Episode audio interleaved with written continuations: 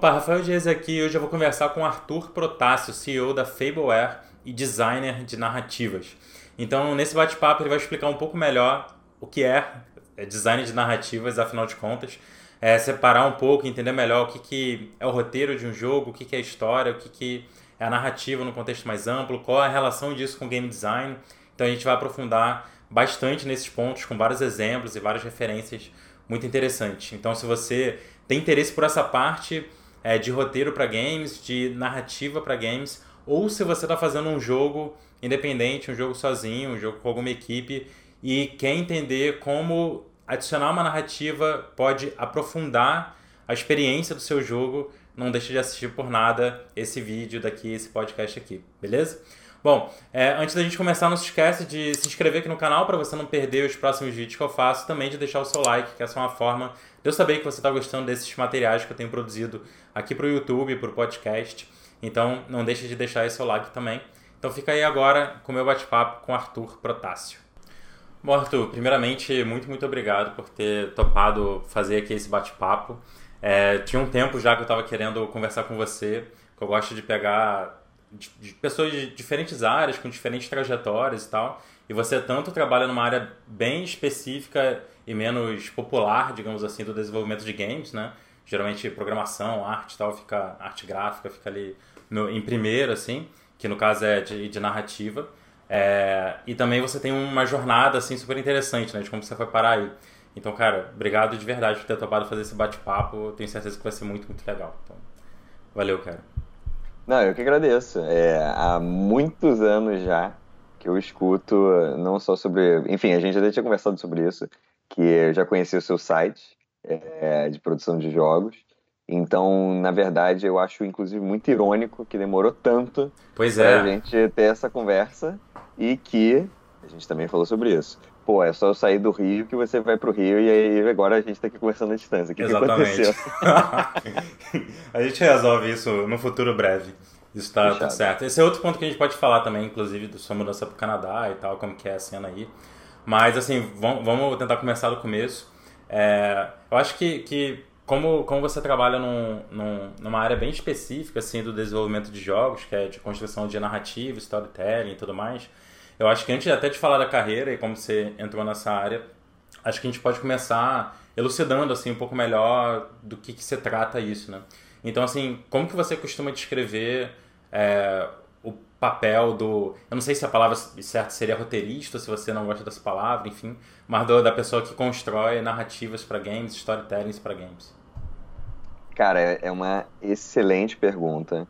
E, assim, é até muito legal você falar, ah, eu não sei se você gosta do termo roteirista. O que que acontece? Assim, eu me envolvi com narrativa e com roteiro, etc., porque essa sempre foi minha motivação, sempre foi minha paixão. Assim, trabalhar com o que eu gosto, isso não é incomum, obviamente, para quem é da área de jogos, mas trabalhar com o que eu gosto, para mim é crucial. Só que o que eu descobri, e isso desde cedo, que, cara, o meu negócio era, era contar histórias. É, Uhum. parece, parece vago, mas é realmente isso. É, é- é contar histórias da sua forma mais é, ampla e abrangente. Então, sei lá, quando eu era pequeno, tinha três anos e ainda não sabia escrever, eu tinha minha avó que eu fazia desenhos como se fosse, tipo quadrinhos, né? Eu fazia tipo, como se fosse uma história em quadrinhos. Uhum. E aí eu pedia pra ela escrever os diálogos. E aí eu ditava os diálogos, ela escrevia os diálogos, e aí depois eu, ah, maneiro, então eu tô fazendo uma história em quadrinho aqui desde pequenininho. É, pra mim, ó, aconteceu exatamente o que a gente suspeitava. Eu Tá fiz um ótimo. difusor simbora. Mambeme aqui, vai ficar assim. O cenário tá caindo, galera, mas vamos em frente. Fala aí. É, E o que é muito interessante nisso, cara, é que pra mim, então, sempre foi essa pegada de, de escrever. Escrever que eu digo no sentido de criar conteúdo. Sim. É, então, contos, poesia, eu me amarro em escrever poesia, me amarro em escrever contos, me amarro em escrever, obviamente, é, histórias mais extensas, já lancei livro, etc. Mas tudo isso começou, na verdade, com o desejo de compartilhar essas histórias. Uhum. E com o passar do- dos anos, mesmo eu ainda bem pequeno, eu fui vendo que essa vontade de contar histórias, ela não era exclusiva dos jogos, ela era dos jogos também.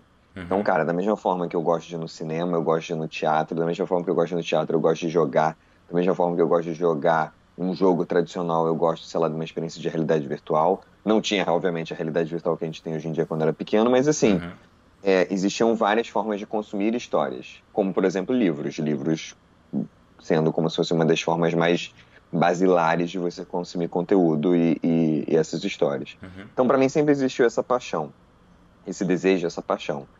É, e por causa dessa minha atuação, que aí, né, aí na verdade eu tô dando um salto de vários anos, mas por causa dessa minha atuação multiplataforma, transmídia ou versátil em relação a qual, qual é, formato que eu estou usando para contar uma história, na verdade o termo pelo qual eu me identifico varia de acordo com a área. Uhum. Então, se eu estou conversando com alguém da área de cinema, eu me apresentar como um designer de narrativas é, talvez não faça muito sentido. Tipo, o cara vai falar, peraí, mas designer? Designer? Mas aí o cara vai talvez pense numa, numa referência de design gráfico, entendeu? Uhum. É, na área de jogos, não. A gente usa o termo design com muito mais frequência, porque pode estar associado a, a graphic design, dependendo da situação, pode ser game design, pode ser narrative design, e por aí vai. Uhum. Então, assim, você tem o design aplicado a várias áreas. Até porque, isso foi uma coisa que é, eu, eu consolidei quando eu fiz o meu mestrado, porque o meu mestrado foi em design. Uhum. É, a minha graduação foi em direito, mas o meu mestrado foi em design. E aí o meu mestrado em design, ele foi focado em narrativas interativas. Só que para eu poder estudar, eu tive que estudar três pilares no meu, no meu mestrado, que eram design, narrativa e jogos. Então é o que, que é design, o que, que é narrativa, o que, que é design de narrativa, o que, que é design de jogos, tipo uma análise combinatória, sabendo desses uhum. elementos, para entender o que, que eles representam. E, cara, na prática, o design mesmo, ele é o planejamento que visa uma execução. Ele é uma atividade prática que se vale de determinados recursos, ou seja, é o projetar. To design, né? Vindo, obviamente, do inglês, mas to design é você projetar algo. Então, se você pode projetar algo, você pode projetar qualquer coisa, entendeu? Pode, você pode projetar. Eu lembro uma vez que eu falei. eu falei, me perguntaram, Arthur, o que, que você faz? Aí eu falei, é, isso antes de eu me apresentar como designer de narrativa. Ou, para facilitar o entendimento, eu falei design de jogos. Uhum. Aí alguém, ah, design de óculos? Aí eu, Eita. não, não, design de jogos. Ah, design de joias? Aí eu, caraca, o que que tá acontecendo? Só que assim, é interessante essa confusão, essa situação engraçada que aconteceu, ela simplesmente ilustra como é que o campo do design é amplo.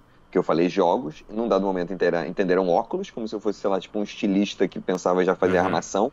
E no outro momento entenderam, não, não, não, ele é o cara que, sei lá, esculpe e determina como é que vai ser o formato da joia, entendeu? Alguma coisa assim. Uhum. Tudo isso pode ser design. Só que no meu caso eu aplico para narrativa, ou seja, se eu projeto alguma coisa, eu projeto histórias, entendendo, claro, como é que essa história pode ser aplicada é, para diferentes plataformas. E eu passei exatamente essa pergunta que você fez, foi exatamente a pergunta que eu tive que responder. Eu participei, acho que foi no ano passado, do programa do 01 do Thiago uhum. Life. E aí ele perguntou justamente, ah, é, o que, que você faz, alguma coisa assim. E aí eu me apresentei como designer de narrativas. Aí ele falou: Ah, designer de narrativas é um roteirista de jogos. Aí eu falei: Mais ou menos. Justamente porque você ser um designer de narrativas é você entender a aplicação daquela história numa plataforma. Então, quando a gente fala de, uhum. de criação de histórias, é, cara, o design de narrativa ele significa, pode ser no filme se for o caso, mas ele significa entender quais são as características particulares daquela mídia então, se a gente está falando de quadrinhos, se a gente está falando de audiovisual, se a gente está falando do que quer que seja, é, quais são as características particulares de quadrinhos? Ah, então é arte não sequencial. Ah, é audiovisual. O que, que é tudo isso que está acontecendo? E qual é o conteúdo que eu quero passar adiante nisso? Então, enfim, depois dessa é, abrangente explicação, se eu estiver na, na área de audiovisual, eu falo roteirista. Se eu estiver na área de jogos, é muito mais fácil me apresentar como designer de narrativas se eu, sei lá, estiver numa área é, de literatura, talvez seja mais fácil me apresentar como um escritor. Uhum. Porque se eu falar designer de narrativa, vão achar que eu não vou entender. Se eu falar é, roteirista, vão imediatamente pensar que eu só trabalho com TV e cinema. Uhum. E se eu falo escritor, as pessoas entendem que é escrever no papel e aquilo pode virar um romance, pode virar um conto, pode virar uma poesia, etc. E dependendo da situação, se eu estou num evento, sei lá, vamos supor, de publicidade, e eu falo que eu sou um, um contador de histórias ou um storyteller, né? Porque o termo storytelling uhum. é, é, especialmente na área de publicidade, ele é muito forte. Uhum. Então, se eu uso storytelling, as pessoas vão entender que, na verdade, é contar uma história que pode ser aplicada à publicidade ou contar uma história que pode ser para outra finalidade, entendeu? Uhum. Maravilha, boa.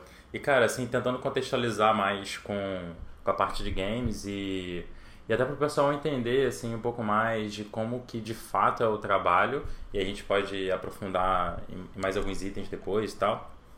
Mas assim, como é que como é que você explicaria para alguém é, qual qual que primeiro qual que é o papel de narrativa em jogos? Tipo, alguns jogos são, são mais é, construídos de, desde o começo como tendo uma história forte tudo mais. Beleza, tem isso, essa parte é mais óbvia.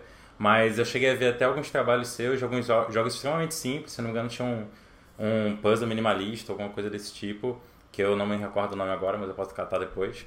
Que é... Era o You Are Trash, sei lá, que era uma, de uma casca de banana? Não, era um, era um preto e branco, que se passava ah, alguma coisa em, na França, alguma coisa assim. Lights Out. É, então. E, então, assim, o que eu tava falando é, tipo, tem jogos que claramente tem história ali envolvida, só que existe também a possibilidade de, às vezes, um jogo super simples, simplesmente tem um, tem um plot, né, que é colocado ali em volta, tem algum tipo de, de contexto histórico, narrativo, e aquilo dali você passa a entender que uma bolinha na verdade significa outra coisa, do que um quadrado significa uma coisa é, dentro de um contexto maior. E isso torna tudo muito mais interessante, assim, né? Então eu queria entender assim, um pouco mais de você, é, como que você enxerga a aplicabilidade de narrativas para game como é, elemento de aumentar assim, a diversão do jogador. Não só no óbvio de um, um, jogo que claramente já tem uma história, mas no contexto assim, mais amplo. Aí, se você quiser citar alguns trabalhos que você fez e tal, como referência. Legal. É...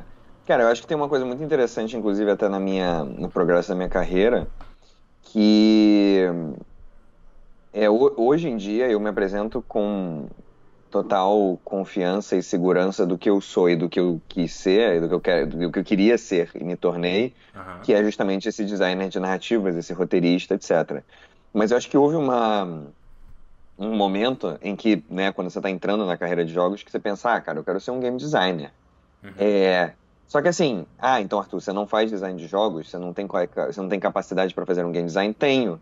Só que eu sempre prefiro trabalhar com game design voltado para, e aí que vem a grande sacada, para a mensagem que o jogo comunica. Uhum. Então eu encaro muito mais mecânicas enquanto uma metáfora. Ou seja, é, qual é a mensagem que essas mecânicas dentro do jogo ajudam a fazer o jogador sentir barra é, perceber interpretar. Uhum. Para mim, de uma maneira geral, é, jogos muito mecânicos, né, muito mecânicos que eu digo assim, jogos que realmente podem ter uma mecânica ótima, às vezes pode ser um puzzle game, pode ser o que for, mas se eles são jogos muito puros nesse sentido, eles não vão ser jogos que, para mim especificamente, vão me atrair tanto. Agora, se eu vejo que essas mecânicas e essas, esses sistemas, esses objetos que fazem parte do jogo, eles têm uma aplicação que leva a, de repente, algo mais interpretativo, Uhum. Aí eu acho muito interessante. Então, vamos lá dar, dar nome aos bois, né? É, você comentou desse jogo minimalista que eu fiz há muito, muito, muito tempo. Ele é como se fosse um experimental art game, né, nessa vibe. Uhum. E ele, como um jogo experimental, nessa pegada mais artística, ele nasceu de uma game jam.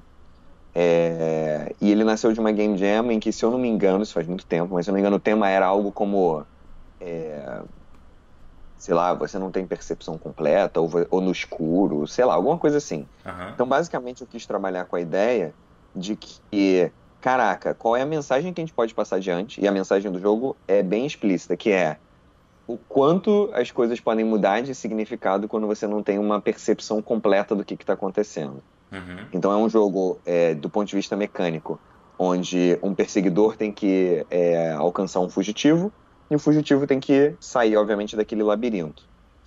É, só que a grande sacada é que você só vê o labirinto uma vez, que é antes do jogo começar. Quando o jogo começa, as luzes apagam, daí o nome do jogo é Lights Out, as luzes apagam, e você, e cada jogador é multiplayer local, dividindo a mesma tela, é, cada jogador tem que completar seu objetivo.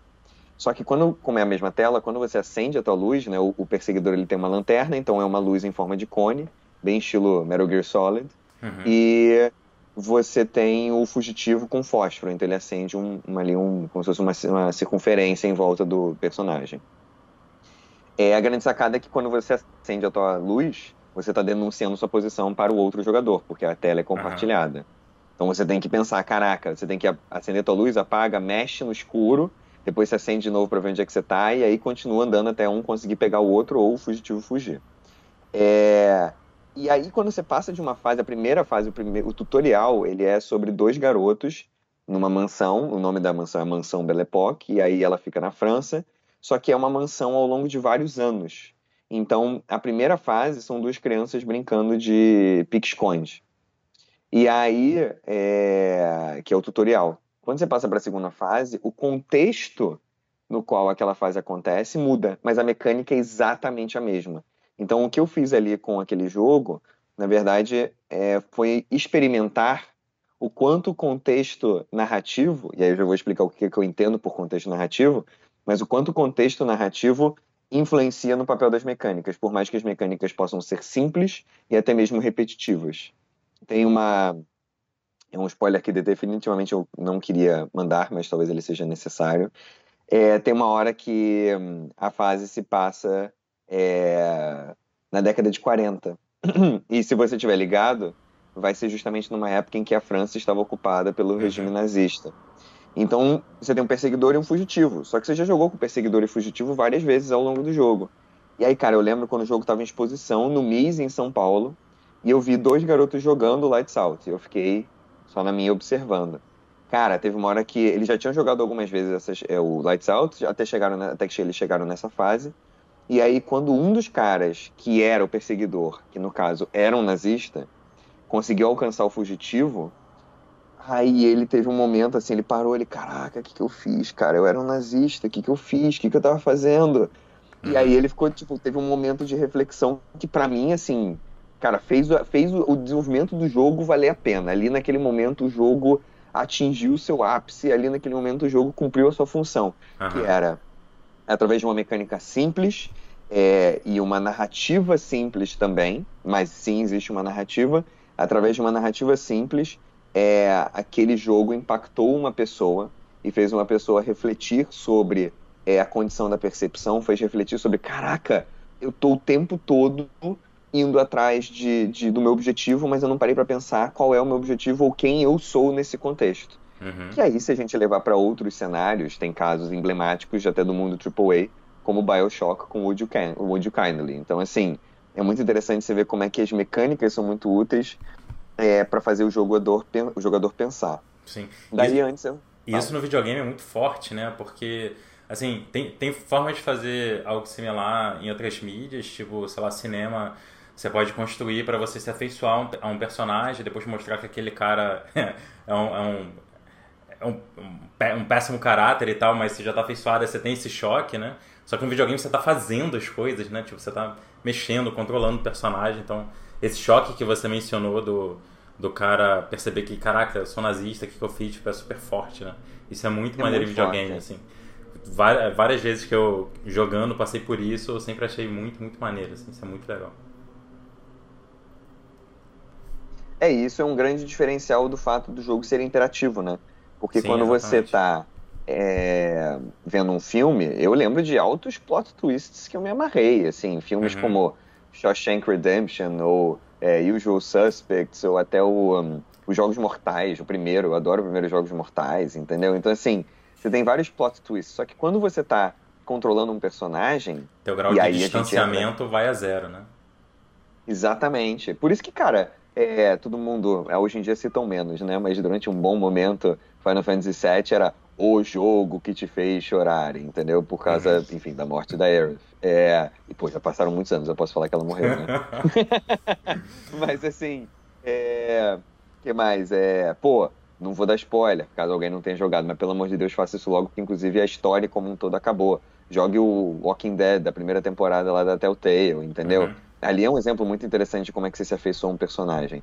E aí um ponto que eu quero abordar, assim, até conectando com a tua pergunta, é porque é o seguinte, é, é normal você ter jogos, eu até falei do próprio Lights Out, que tem pouquíssimo texto, sabe? É um, é um jogo muito simples do ponto de vista é, até desenvolvimento, né? A gente até brinca que a gente tinha artista na equipe, então ficou tudo com cara de Atari. Só que assim, é, cara, existem outros jogos muito legais que trabalham essa perspectiva, essa, inclusive muito parecida. É, não foi uma inspiração direta, mas tem tudo a ver que é aquele Thomas Was Alone, que conta uma história incrível a partir de formas geométricas. Então, a, a, eu tenho uma definição que é o seguinte: quando eu falo que eu sou um designer de narrativa, é porque eu trabalho a mensagem do jogo, entendendo narrativa como o que o jogo quer comunicar, como o jogo quer impactar o seu público. É uma coisa muito mais é, emocional, é uma coisa muito mais de experiência. Então, uhum. qual é a experiência narrativa que o jogo oferece? Essa experiência narrativa, ela não é, é realizada apenas pelo texto.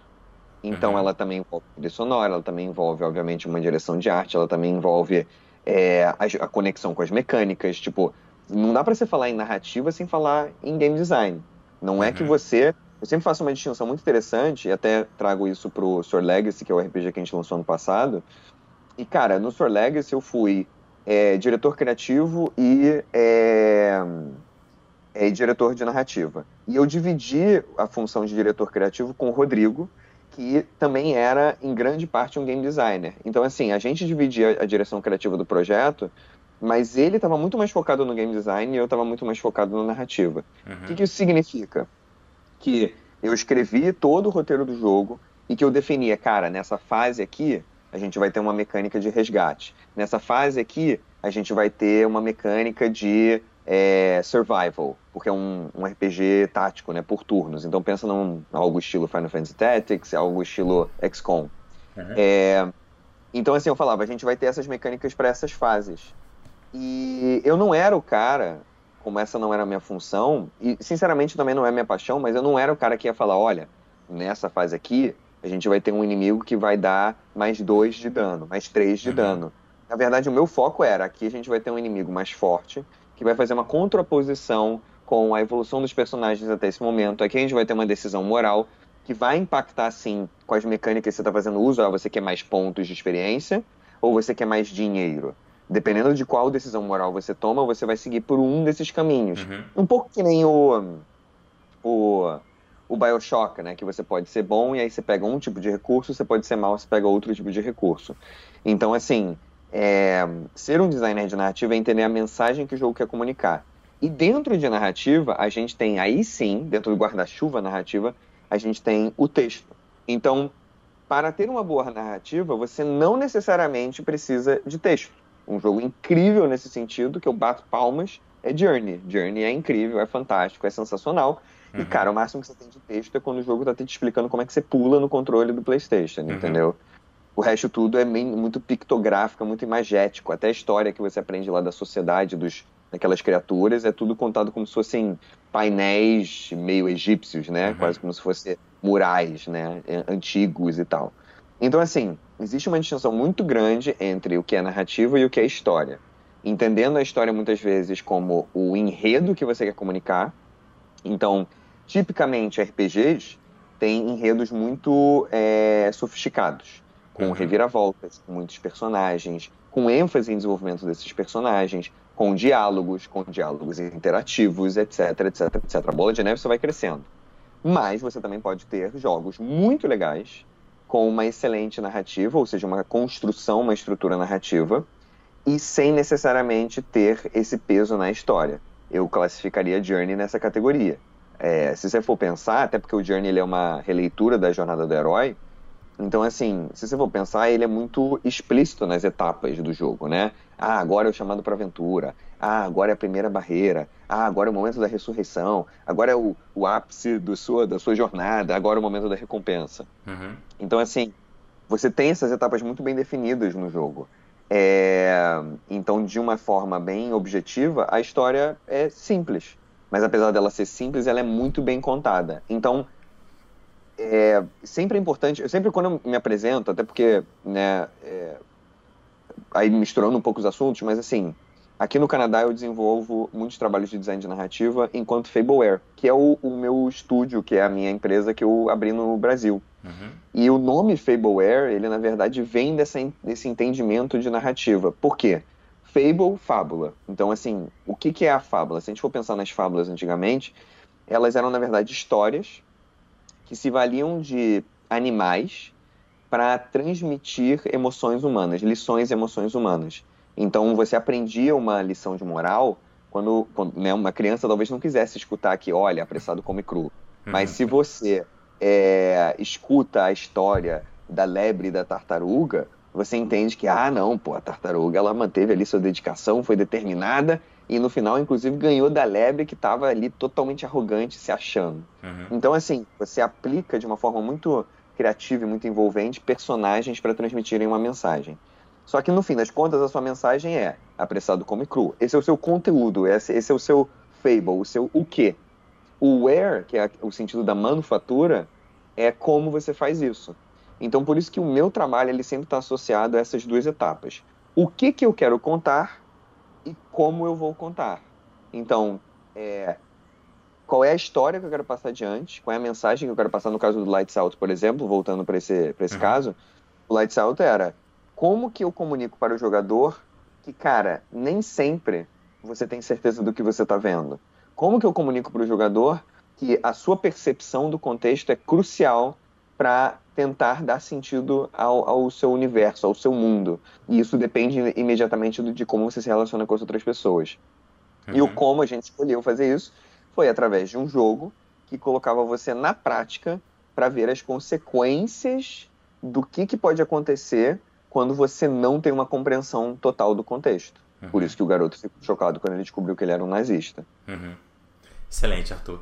Cara, é, eu queria, eu queria comer, ter, ter, começado assim com a gente tentando clarear um pouco mais a, essas diferenças. Até eu entendi mais profundidade, assim, principalmente a, a diferença de narrativa, roteiro, história, entender um pouco melhor isso para separar, que eu acho que é importante. E eu dei esse exemplo desse jogo simples porque eu acho que é mais a associação com, assim, a associação de storytelling com a palavra escrita, né, com diálogos, etc., é mais direto em jogos maiores, assim. Então, quando a gente pega um exemplo assim que não tem texto, o que, que é o que, que é a narrativa aqui, né? Nesse contexto onde não tem texto, acho que acaba ficando mais claro você explicou super bem e tal. Então, assim, tipo, agora, agora com, com isso mais clareado, assim, e eu acho que quem está assistindo, ouvindo, um pouco mais convencido de como que incluir narrativa num jogo, primeiro, é possível para qualquer tipo de jogo, acredito eu, e segundo, Sim coloca uma camada a mais de profundidade é, no jogo, que inclusive pode mudar completamente entre ser uma mera mecânica simples e algo que impacta emocionalmente uma pessoa. É, então acho que a gente estabeleceu já esse, esse, essa base. Total. Então a partir daqui, é, quais são, assim, talvez um, dois, três elementos que você acha que a pessoa pode tentar usar para trazer um pouco de narrativa para o seu jogo e é claro, você trabalha com isso há vários e vários anos, você não vai condensar em 10 minutos como que você faz isso afinal, mas assim, teria um elemento específico ou talvez dois elementos assim, mais pensando do ponto de vista prático, de como que você transforma, ok, eu sei que eu quero passar a mensagem de, sei lá, qualquer uma, não importa, ame o próximo. Como, como é que eu faço essa coisa tão etérea, tão, tão é, solta, se transformar numa mecânica, sabe? Tipo, o que, que tem no meio do caminho, assim? Você pode descrever um pouco mais, assim, como que é um pouco do seu processo para você ir de uma ideia, um conceito, uma mensagem que você quer passar, para de fato o que vai ser programado no jogo, sabe? Tipo, qual que é a mecânica, o que que, por que está estruturado dessa forma? Então, cara, excelente pergunta. Eu adorei também quando você falou as palavras-chave é, camada e impacto emocional, porque realmente eu acho que é isso, assim, a gente está trabalhando com camadas de experiência uhum. e sempre buscando, é... eu digo que, cara, com tudo que eu faço, tudo, o que eu quero fazer é deixar uma semente da reflexão. Então, assim, você vai jogar qualquer jogo que eu tenha trabalhado, obviamente, quando eu tenho mais liberdade criativa, eu, eu exploro isso ainda mais. Mas, cara, por mais que seja, é, não importa a minha atuação, eu sempre tento botar ali um pouquinho de tipo, cara, isso aqui é a minha contribuição e eu quero que através dessa mecânica ou desse diálogo ou desse personagem ou dessa trama é, isso impacte aquele, aquele jogador de alguma forma. Então, assim, é, a tua pergunta, na verdade, ela tem muito a ver, na minha opinião, com psicologia. Porque o que, que acontece? quando eu é, tem, e, e, vários projetos surgem de várias formas, tá? Eu, na condição de designer de narrativa, tanto, quanto, tanto enquanto produtor de conteúdo e quanto prestador de serviço. Então, às vezes chega um cliente para mim e fala: Olha, Arthur, eu já tenho definido o protótipo de um jogo de tiro. Agora a gente vai trabalhar em cima de uma história para esse jogo de tiro. É... E às vezes não, às vezes eu quero começar um projeto do zero. O que eu gosto de fazer, isso é, assim, ninguém nunca me ensinou, mas o que eu gosto de fazer é, muitas vezes eu trabalho com aquele modelo de tipo mind map, né? Tipo, ou de flowchart, uhum. lá que você começa a fazer um gigantesco fluxograma. E eu gosto de muitas vezes de fazer como se fosse uma, uma Triforce do projeto, né? Então, você tem aqui como se fosse mundo, personagens e mecânica. Só que no centro desse, desse triângulo, eu sempre tenho aquela questão que eu já comentei, que é a da mensagem. Uhum. Ou seja, o que, que eu quero, assim, caraca, alguém vai jogar meu jogo. A partir do momento que essa pessoa termina o jogo, ou ela passa por um momento muito icônico daquela experiência, o que, que eu quero que ela esteja sentindo? O que, que eu quero que ela esteja pensando? Isso vai ser o, o núcleo, assim, tipo, a, a, a o, o core da, da visão criativa desse projeto. Esse é o núcleo.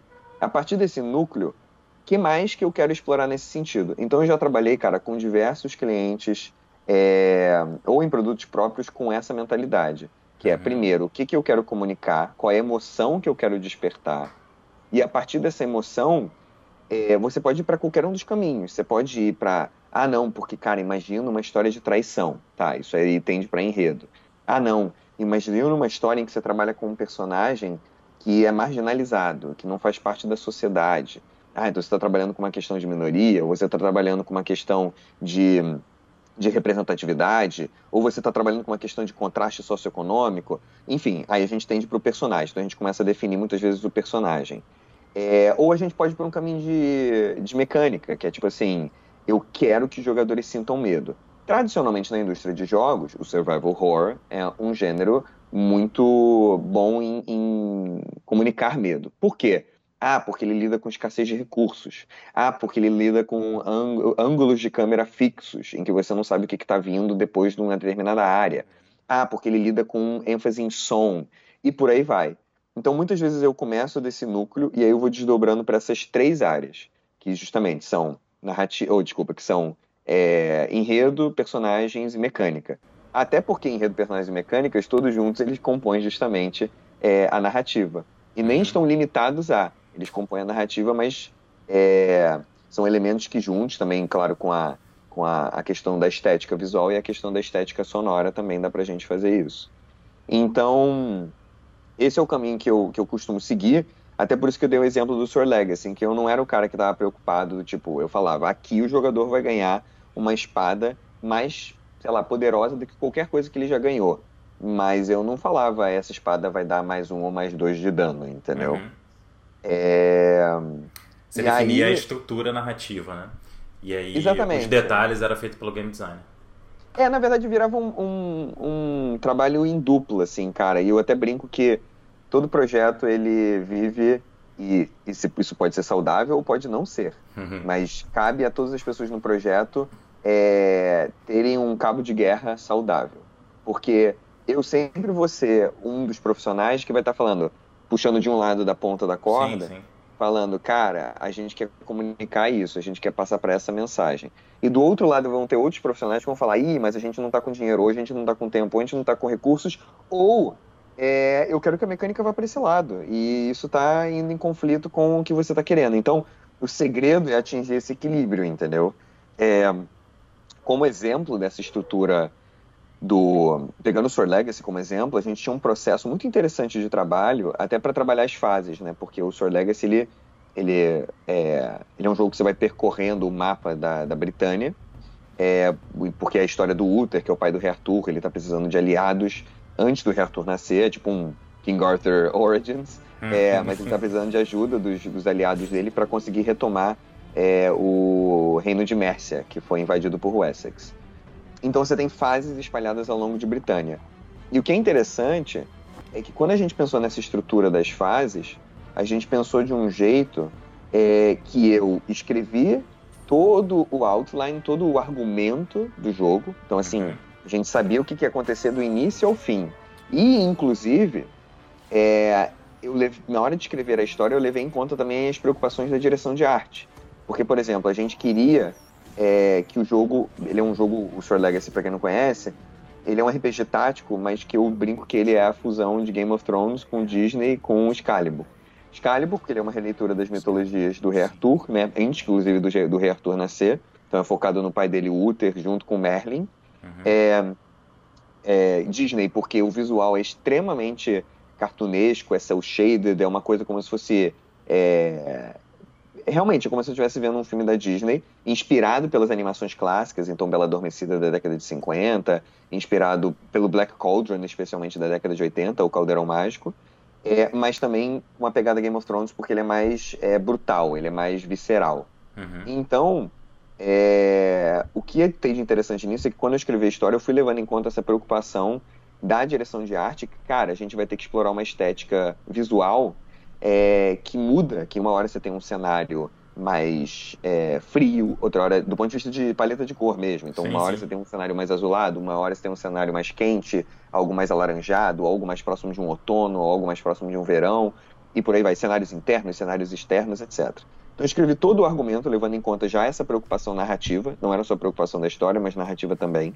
A partir desse argumento, dessa, desse outline, dessa. É, desse, dessa sinopse da história incompleta, uhum. da história completa. A gente tinha é, a criação do level design. Então eu tinha, eu especificava que haveria uma fase num cenário X. Só que a partir do momento que eu especificava que haveria um, uma fase num cenário X, é, começava a ser feita como se fosse uma planta baixa daquele, daquela fase. E aí eu pegava aquela planta e eu ia determinando o flow do jogador uhum. ao longo dessa fase. O que que onde é que pode ter um lore aqui, o que, que pode ter aqui. E aí, junto com o level designer e com o game designer, a gente especificando, olha, é, aqui pode ser mais interessante ter um confronto, aqui pode ter uma batalha. Ah, mas aqui a gente quer uma batalha que explore um novo tipo de barril que a gente tem no jogo. Porque isso é muito importante, tem barris que pegam fogo, é, é uma coisa um pouco Divinity Original Sin. Então, ah, é, ah, você pode interagir com o cenário aqui, como é que funciona. Então, cara, é, uma, é um, uma comunicação constante. Então, por mais que eu não fosse repetindo o cara que ia falar, olha, aqui tem que ter uma espada que vai dar mais dois de dano, mas eu sempre estava ciente de que aqui a gente vai ter um combate. E esse combate vai, é, vai ter uma ênfase num momento mais tenso para o jogador. Então, a dificuldade no jogo, se você para pensar, ela é um elemento narrativo sensacional. Porque através da dificuldade você consegue comunicar tensão, você consegue comunicar é, a necessidade de estratégia. O Sword Legacy é isso. O, o, protagonista da história é o Uther. E ele é um estrategista, não só numa escala macro, como numa escala micro. Ele é o líder da equipe dele e tem uma fase, inclusive, que ele meio que faz um trabalho que a gente brinca, tipo uma coisa meio Batman, porque ele começa a olhar para uns resquícios no meio da fase e ele fala, cara, acho que veio gente por aqui, então poderia ter sido pelos flancos e não sei o que, né, né. Cara, que meta, na minha opinião, né, óbvio, a gente tem que ter orgulho do nosso trabalho, é, é uma metalinguagem muito legal, porque o Uther é um estrategista e o jogador também é um estrategista, porque este é um jogo de estratégia por turnos. Então, entende? As camadas, é, inclusive, se encaixando, tipo, você, o jogador é, realiza a função do personagem, o jogador tem uma identificação imediata com o personagem, porque os dois estão cumprindo funções muito parecidas. O jogador em prol da experiência narrativa do jogo e o personagem em prol da trama do enredo que está sendo desenvolvido. Uhum. Excelente. Muito bom, Arthur. É, cara, eu acho fenomenal, assim, essa... Apesar de conhecer muito pouco de desse tipo de design e tal, de mais pensando em narrativa e tal, eu sempre, sempre achei assim, muito interessante um, um exemplo específico, assim, de que de livro, na verdade, que eu, assim, eu, eu colocaria como design, então você que é especialista, talvez você possa é, confirmar ou não. Mas um que, que eu fiquei muito impressionado, assim, quando eu li, esse aqui é só um parênteses, depois a gente segue, eu quero te perguntar coisas de Vancouver e tal, que é, se eu não me engano, é no livro do, do Saramago de Ensaios sobre Cegueira, e tem, tem eu, eu acho que nesse livro, tem um trecho do livro que descreve um estupro coletivo, e a estrutura que isso é escrito é de propósito, com vírgulas no lugar errado, para te dar um tempo de respiro errado, entendeu? Aí você fica meio que desconfortável enquanto você lê aquilo, porque você deveria se sentir desconfortável ao ler sobre um estupro, mas boa parte vem só de você ter perdido os pontos de respiração na leitura, sabe? Então, assim, as vírgulas, elas estão... Tem muito menos vírgula do que deveria ter, basicamente, naquele trecho especial. Parágrafos mega longos, com vírgulas menos do que devia ter. Aí você termina de ler aquilo, você não sabe se você está ofegante pela, pela leitura ou, ou pela, pelo que você está lendo de fato, mas o ponto é que as duas coisas conversam, né? A estrutura de como que aquilo foi colocado no papel, né, em palavras, faz você sentir aquilo que a história deveria fazer você sentir, as coisas se... Mais ou menos como você está falando, né? As camadas se conectam, assim. Então, essa, essa parte que eu acho que é uma forma mais ampla, assim, de explicar design, em certo sentido, né? Que tem mais a ver de como que você estrutura algo para gerar um sentimento, uma mensagem. E esse algo pode ser qualquer coisa, né? Tanto que eu tô falando aqui de vírgula num texto, sabe? Não é nem do, do significado das palavras, sabe? Só porque vírgula é meio que ponto de respiro da leitura, né? Então, enfim, só comentário assim, em geral.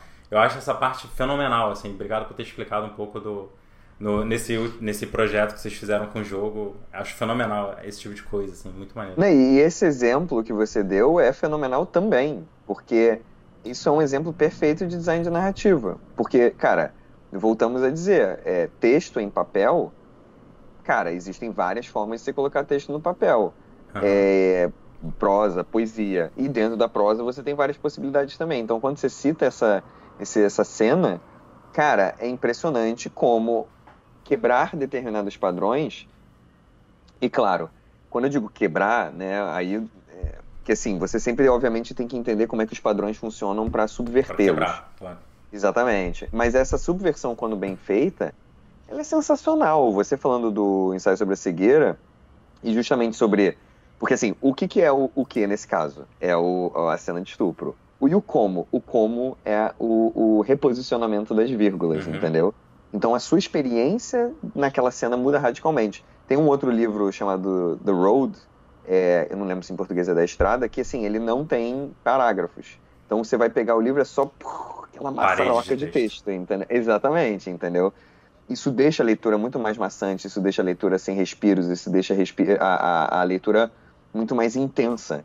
Então, assim, não é à toa quando você vê uma coisa assim, é claro que, novamente, não é fácil você fazer bem feito, mas não é à toa que quando você vê, houve uma intenção do designer de narrativas, do criador, do escritor, do roteirista, uhum. de, de é, impactar o leitor ou o jogador de alguma forma que fosse diferente, entendeu?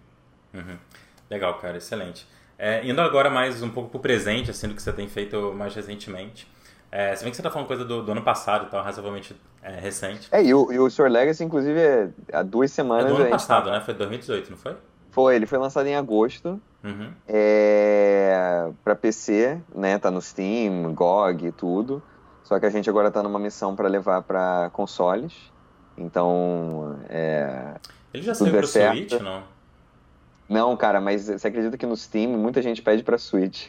é, pois é. é. Eu fiquei até com a impressão de ter visto no Switch, então deve ter, deve ter sido outro que me confundi. Assim. Não, mas eu acho que quando ele. Cara, tem duas coisas. Eu acho que quando o Sword Legacy estiver disponível no Switch, esse vai ser um dos ápices do projeto, porque para mim ele é total a cara de Switch, sabe? Sim, sim. É total.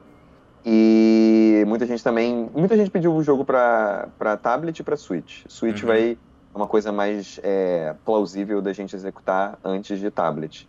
Mas, uhum. enfim, se, também não, não. Eu ficaria muito feliz se também saísse para tablet, né? Excelente. E, cara, e agora você está em Vancouver, então conta um pouco mais, assim, pro pessoal o que, que você está fazendo aí, que, é, pelo que eu li, assim, é super interessante, mas você explicando com certeza vai dar para entender melhor. É, primeiro, você foi para meio que de vez ou você está trabalhando num projeto específico e depois pretende voltar? E o que, que você está fazendo aí exatamente? Tá, então, cara, assim, é, tem uma coisa que eu falo direto, assim, é uma frase que quem me conhece já deve ter ouvido pelo menos umas duas vezes, assim, em diferentes conversas, mas é, eu lembro de uma vez que eu estava ainda morando no Rio uhum. e eu tive uma reunião com algumas províncias daqui do Canadá porque elas queriam que eu levasse a Fableware, a minha empresa, para o Canadá, né? Uhum. Só que aí eu iria especificamente como um como um empreendedor, e aí eu, eu, na verdade, eu sempre pensei muito assim, cara, eu não quero, tipo, necessariamente ir só pela minha empresa. Eu quero. Eu quero poder fazer de tudo, assim, eu quero poder, se, se for o caso, eu quero poder estudar, se for o caso, eu quero poder trabalhar, ser funcionário, se eu quiser, eu posso ser empreendedor. É, no Brasil, por exemplo, antes de eu me mudar para cá, eu escrevia para Globo, era roteirista na Globo, e ao mesmo tempo tocava os meus projetos com a Fableware. Então, na Globo era, obviamente, TV, né? Claro. E na Fableware, da realidade virtual, é, o próprio Sword Legacy como é, jogo de videogame e diferentes projetos. Aí, o que, que acontece? Nessa conversa com esse cara dessas, de uma dessas províncias do Canadá, eu comecei a fazer umas perguntas, do tipo, ah, mas será que é um lugar legal? E não sei o quê. Porque não estava falando só sobre a empresa, estava falando sobre as condições de vida. E aí o cara disse, obviamente em inglês, mas ele falou uma frase que me marcou muito, que era, olha, Arthur, é, toda decisão de negócios é também uma decisão pessoal. Aí eu fiquei assim, porra, caraca, é verdade, cara. Então, assim, por que, que eu estou citando essa frase? Porque eu ter me mudado para cá não foi apenas uma decisão profissional, é, um, é, um, é, é, tudo, entendeu? É tudo. Tipo, cara, eu eu sempre, sempre me amarrei em conhecer novas culturas, em ter novas experiências, é, em aprender muita coisa. E, e eu, eu fico, cara, eu sou muito grato e muito feliz por toda a minha trajetória é, profissional que, que eu tive, que obviamente ainda tenho por causa dos laços que eu tenho com o Brasil. Uhum. É, sempre serei brasileiro, então assim, não, não, não é o fato de você, de você, mudar que você deixa de ser, não tem nada a ver. Claro. Inclusive quando a gente dentro do Brasil faz jogos em inglês, porque a gente também já escutou com o Sword Legacy, tipo, ah, oh, como assim o jogo está em inglês? Ele está disponível em português também, ele está disponível em inglês, russo, francês, alemão e português brasileiro. Então só para as pessoas ficarem tranquilas. Mas assim, uhum. é, eu escrevi em inglês, porque eu sabia que escrevendo em inglês ia ser muito mais fácil fazer a localização né, para outras, é, para outras línguas. Mas assim, cara, ser brasileiro, isso está imerso na nossa cultura, isso está imerso na nossa forma. O Flint, que é um dos personagens no Sword Legacy, o nome verdadeiro dele é Fala, que é uma mini referência ao Curupira. Então, assim, a gente tem pequenos easter eggs ali para quem uhum. quiser achar. A gente tem até, cara, a gente tem até no jogo, que a galera pirou o meme do, do No Céu Tempão, então, tipo assim, se você for um, um jogador atento, se você está prestando atenção, você tem boas referências de memes brasileiros ali no jogo. Uhum. É, então, assim, quando eu vim para cá, eu já estava muito tempo pensando em me mudar. É, nunca em, em, cortar laços com o Brasil, pelo contrário, para fortalecer esses laços em um plano internacional. Então, assim, aqui no, em Vancouver eu tenho contato com vários brasileiros uhum. e a minha intenção é, da melhor forma possível, é, disseminar também essa criatividade, essa cultura e essa competência brasileira, porque eu acho que, cara, a gente vive um momento muito importante de mostrar que, cara, é, não, importam os, não importam os problemas que, que o Brasil possa estar passando, a gente é competente, a gente faz por onde. Então, quando eu vim para cá, eu vim pensando nisso, cara, onde é que é um lugar legal de eu morar, de eu ter novas experiências culturais, onde é que é um lugar legal de eu de eu ter novas amizades e de eu ter novos, novas experiências, mas que ao mesmo tempo também, claro, está conectado ao próximo passo na minha carreira por uma perspectiva internacional.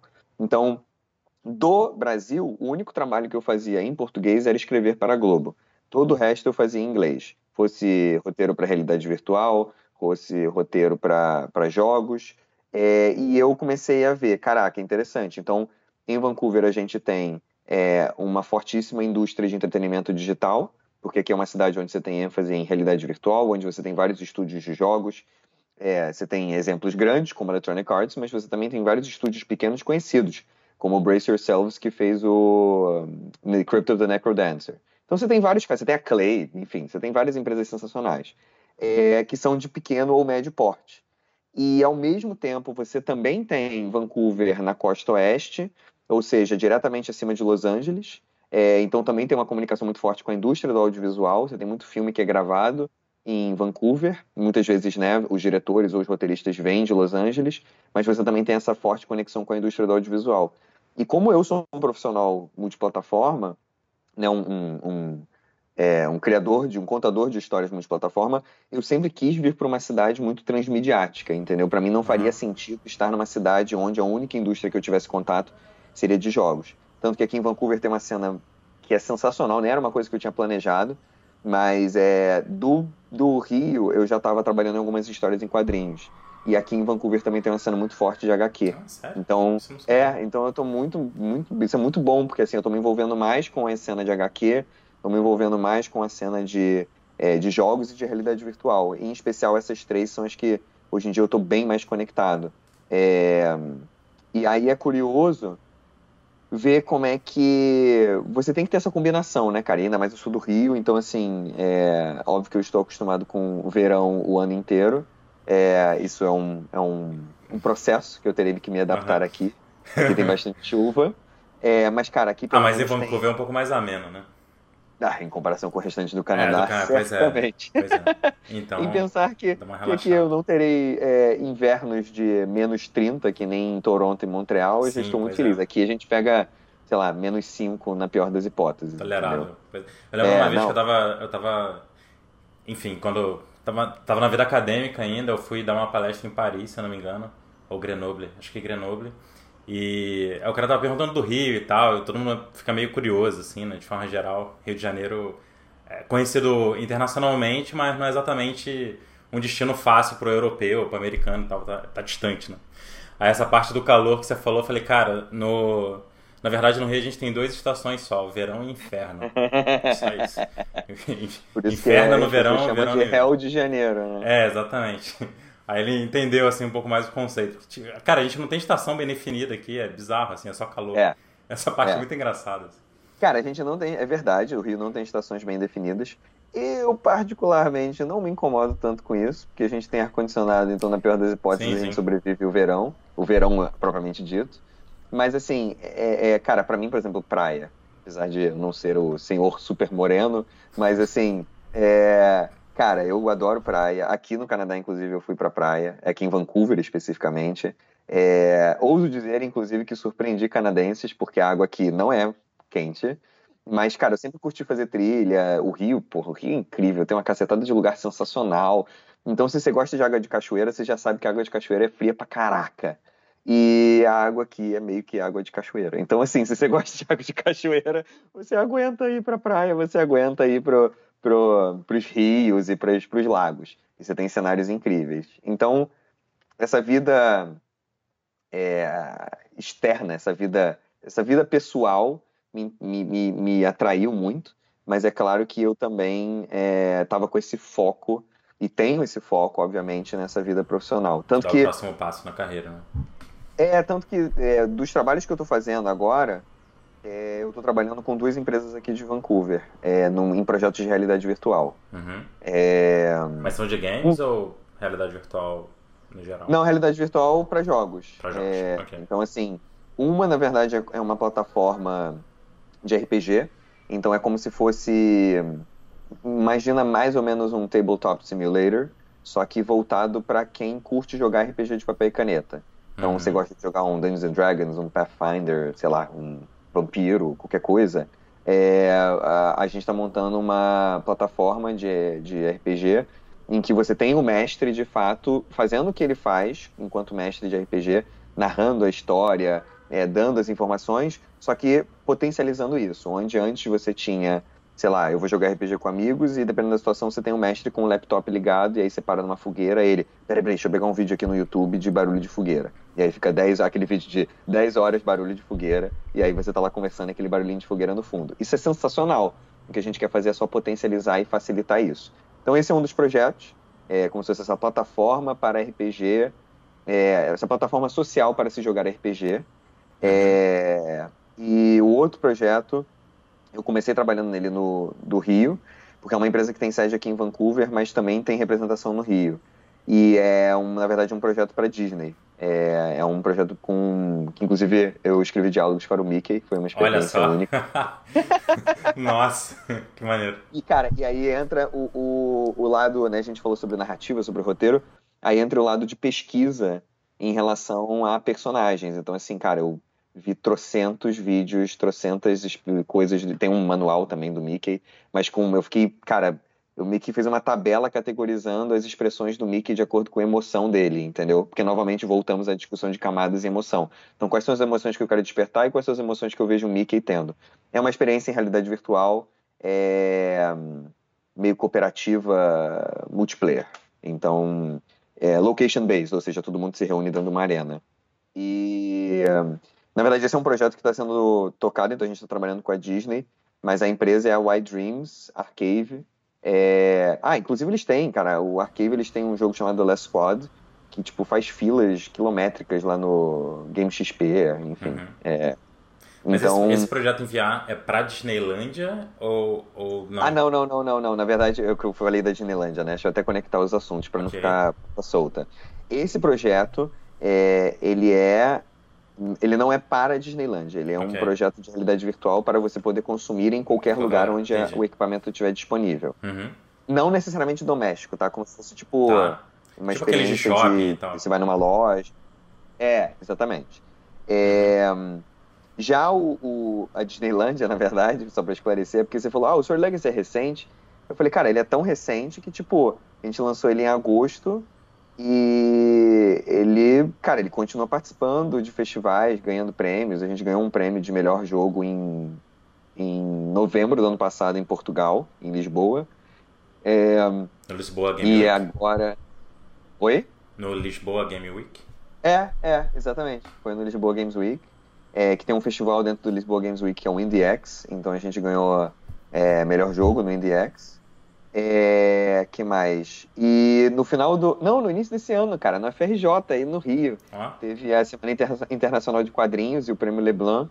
Aí a gente ganhou também melhor é, jogo brasileiro para PC, é, PC e consoles. E. que mais? E aí, Disneylândia. Por que Disneylândia? Porque eu tava justamente há duas semanas na Disneylândia, porque o Sword estava concorrendo num festival lá que é o Indie Prize. Então a gente estava como finalista lá também. É, ou seja, é uma coisa que acompanha, sabe? Agora a gente está na missão de levar para consoles, inclusive num dos nossos planos também, fazendo aí a ponte multiplataforma, a gente lançou é, a gente lançou uma animação é, do Sword Legacy que é baseado num dos collectibles de lore que você acha no jogo. Então, se você já jogou o jogo, você vê a animação, você fala, ei, caraca, eu peguei esse documento no meio do jogo. Se você nunca jogou, você olha e você fala, nossa, o que, que é isso? Quando você estiver jogando, você vai falar, pô, que maneiro, eu já conheço essa história. Então, essa conexão transmídia, né, o universo transmídia com as suas várias, seus vários desdobramentos, suas várias raízes e branches. É... E a gente também futuramente vai lançar uma HQ prólogo para o jogo. E isso tudo, a ideia, obviamente, é distribuir. Para quem já tiver o jogo, a ideia é distribuir gratuitamente. Então, se você compra, se você já é, tem o Sword Legacy, você ganha acesso a essa HQ é, que conta um pouco mais do passado do Uther, do Merlin e da, da Igraine. Sensacional. É, é. Cara, muito, muito legal. É, foi. Aprendi muita coisa e tenho certeza que quem está assistindo ganhou uma, uma camada, já que a gente está usando esse termo, uma camada mais profunda de entendimento do, do que é a narrativa de forma geral. E, e só para a gente conseguir fechar, assim, em termos de referência, pode ser livro, vídeo, o que você achar que faz sentido. Para quem está interessado em aprender mais sobre narrativa para games ou narrativa no sentido mais amplo e, enfim, depois conseguir adaptar para games. Principalmente porque essa é uma pergunta que eu recebo muito, na verdade, eu nunca tive uma boa resposta. Assim, agora vou mandar esse vídeo para as pessoas.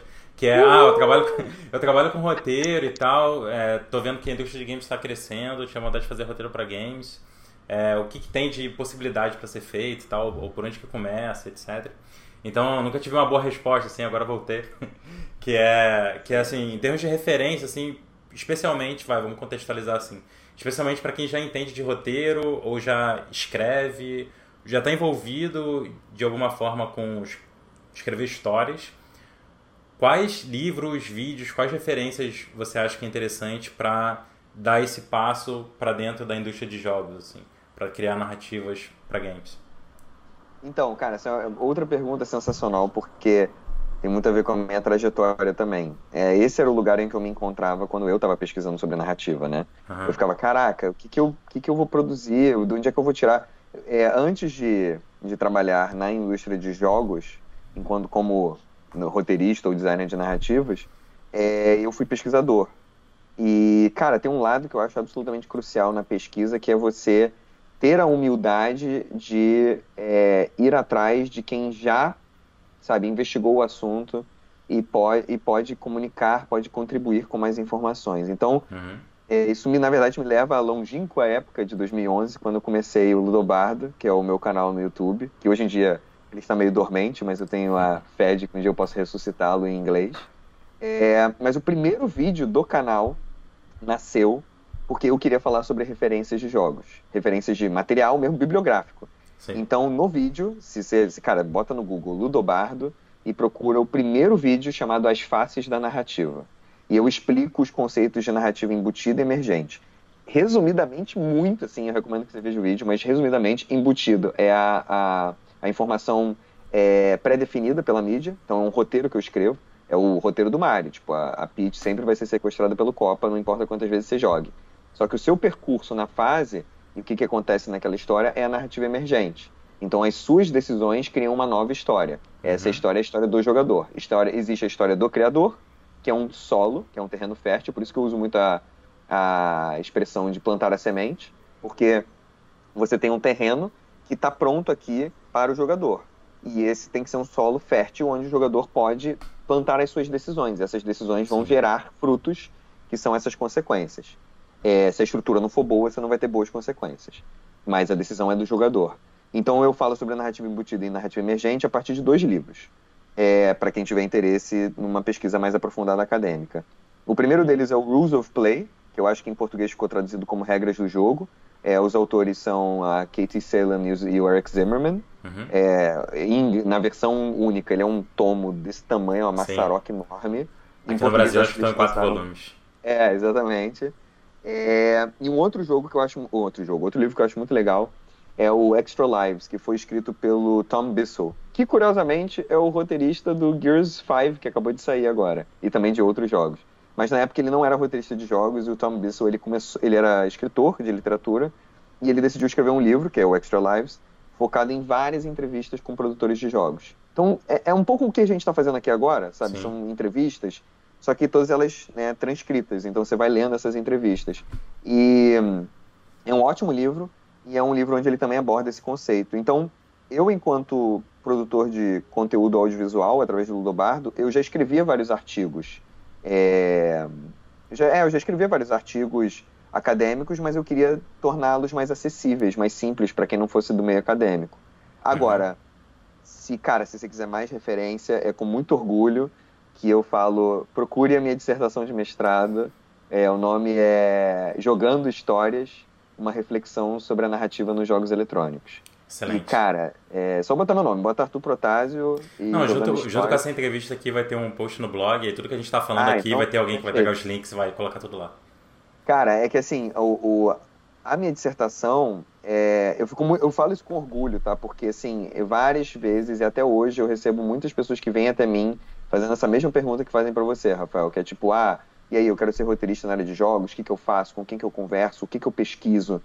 Então, eu, eu sempre, é com muito orgulho que eu fico feliz em ter contribuído para Sim. esse cenário de referências no Brasil. É, minha meta, obviamente, é continuar isso aqui no Canadá. Então, se as pessoas no Brasil me conhecem por, por trabalhar com narrativas, essa é a minha meta aqui. Uhum. E também ficar conhecido pelo mesmo motivo. E a dissertação, eu estou numa missão de transformá-la em livro. Então, assim, hoje em dia ela é um PDF, está distribuído livremente. Está lá, no, inclusive no site da, da, da PUC do Rio, que foi onde eu fiz o meu mestrado. Uhum. Então, assim, está tá disponível lá, é, mas eu tenho a meta de futuramente lançar como um livro e algo bem mais fino, porque... Uhum. E para uma linguagem mais ampla também, né? Não acadêmica. É, cara, é porque enquanto dissertação, cara, são 255 páginas, então assim, escolha o seu capítulo, sim, choose sim. Your, your adventure, choose your weapon, porque é, tem muita coisa ali. Sou sim, eu analisando o que é narrativa, o que é design, o que é jogo, e, ah, isso eu acho que é um, um ponto importante, tá? Para quem tiver interesse, eu fiz uma, escrevi uma dissertação que ela tinha uma fundamentação acadêmica, mas a segunda parte dela eu queria saber o que, que os jogadores entendem enquanto narrativa. Então eu fiz uma pesquisa com mais ou menos uns 300 jogadores uhum. e eles responderam um questionário em múltipla escolha e no final eles diziam qual jogo, e essa era a única pergunta discursiva, em que eu perguntava qual jogo para eles era um destaque em termos de narrativa.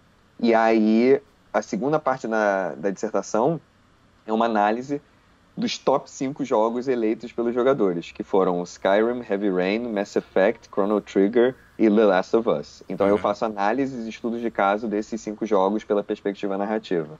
Muito maneiro. Cara, muito, muito obrigado pelo seu tempo e por esse papo, foi, foi sensacional. Tenho certeza que. Eu já fiz acho que uns 70 podcasts contando com esse, não sei exatamente a conta. Eu acho que esse é o primeiro que a gente toca nesse assunto em mais profundidade, então obrigado por, por ter por essa uma hora aí pra gente aprofundar um pouco mais. Foi sensacional, cara. Valeu de verdade. Fico muito feliz pelo convite, muito agradecido também. É, finalmente a gente se encontrou, então, Sei. cara, vamos fazer isso valer e vamos, vamos continuar com esse contato também. Excelente, cara. Forte abraço. Tchau, tchau. Valeu, abração. E aí, curtiu esse bate-papo? Bom, espero que você tenha gostado e também aprendido bastante sobre design de narrativas, sobre a importância das narrativas nos games. Eu mesmo aprendi pra caramba. Então agora eu queria te fazer um pedido e te avisar uma coisa.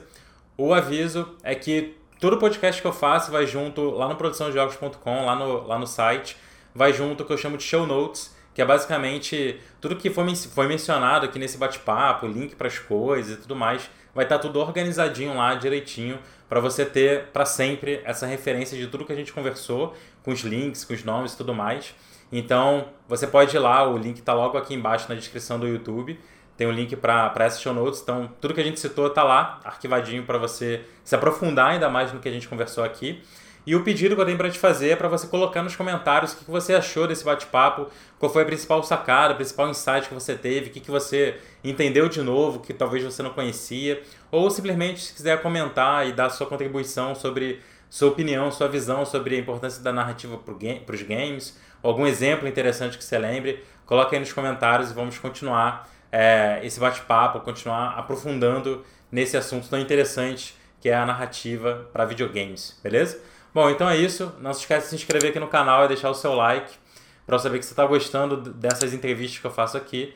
E a gente se vê no próximo vídeo. Até lá!